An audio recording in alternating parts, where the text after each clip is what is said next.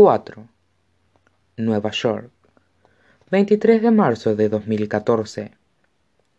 Adi se acurruca en una butaca de cuero en un rincón de la última palabra. En algún lugar detrás de su cabeza, oye cómo el gato emite su suave ronroneo desde los estantes, mientras ella observa a los clientes inclinarse hacia Henry, igual que las flores se inclinan hacia el sol. En cuanto descubres algo, comienzas a verlo en todas partes. Alguien pronuncia las palabras elefante púrpura, y de repente lo ves en los escaparates y las camisetas de la gente, en peluches y vallas publicitarias. Y te preguntas cómo no te habías dado cuenta hasta ahora. Lo mismo ocurre con Henry y su trato. Un hombre encuentra gracioso todo lo que dice.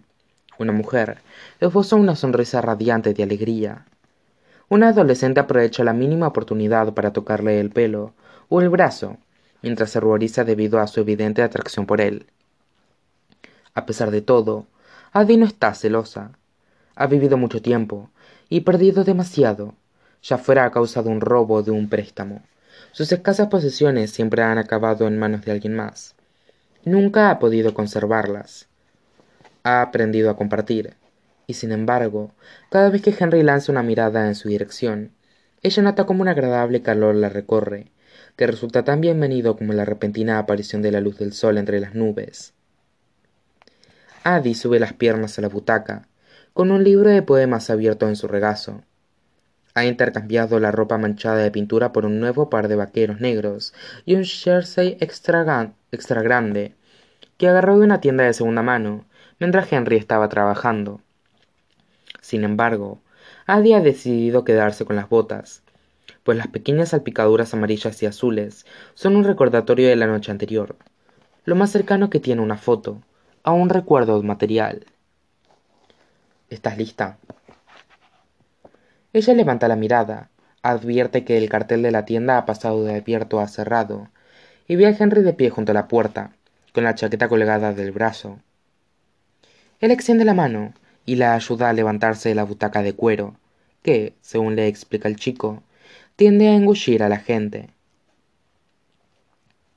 Abandonan la tienda y suben los cuatro escalones que los separan de la calle. ¿A dónde vamos? le pregunta Adi. Todavía es temprano y Henry vibra con una energía inquieta.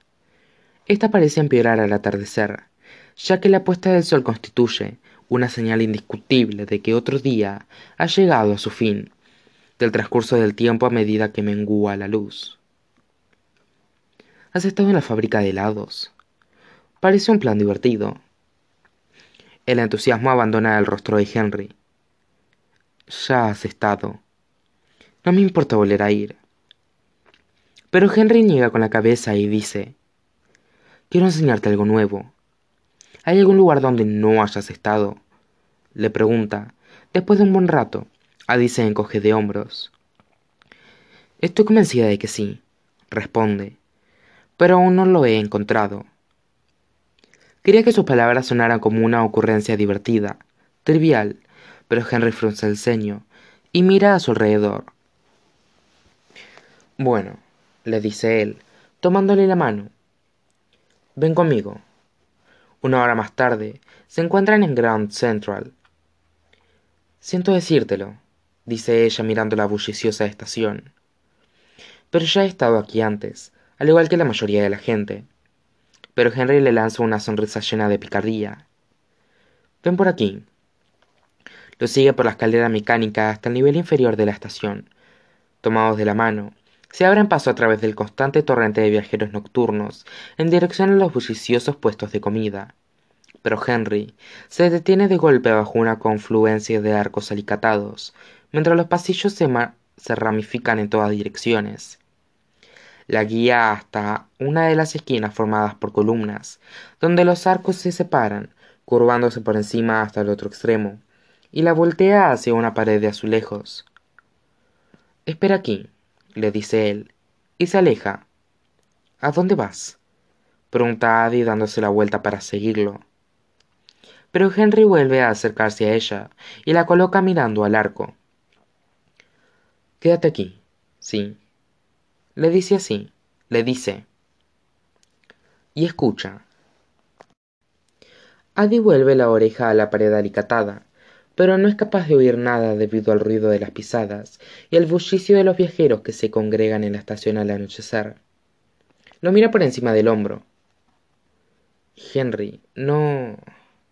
Pero Henry ya no está allí, sino que se dirige apresuradamente hacia el lado opuesto del arco, a unos diez metros de distancia.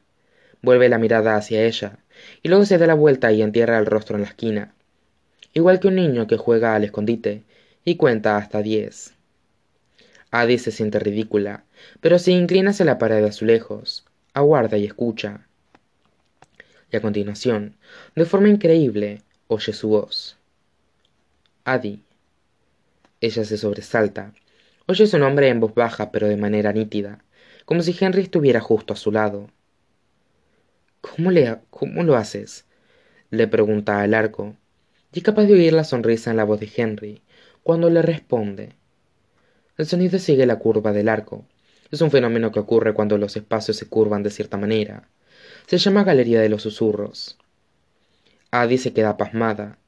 Trescientos años y aún hay cosas nuevas que aprender. Di algo.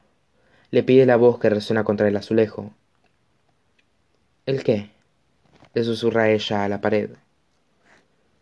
Bueno, le dice Henry con suavidad en el oído. ¿Por qué no me cuentas su historia?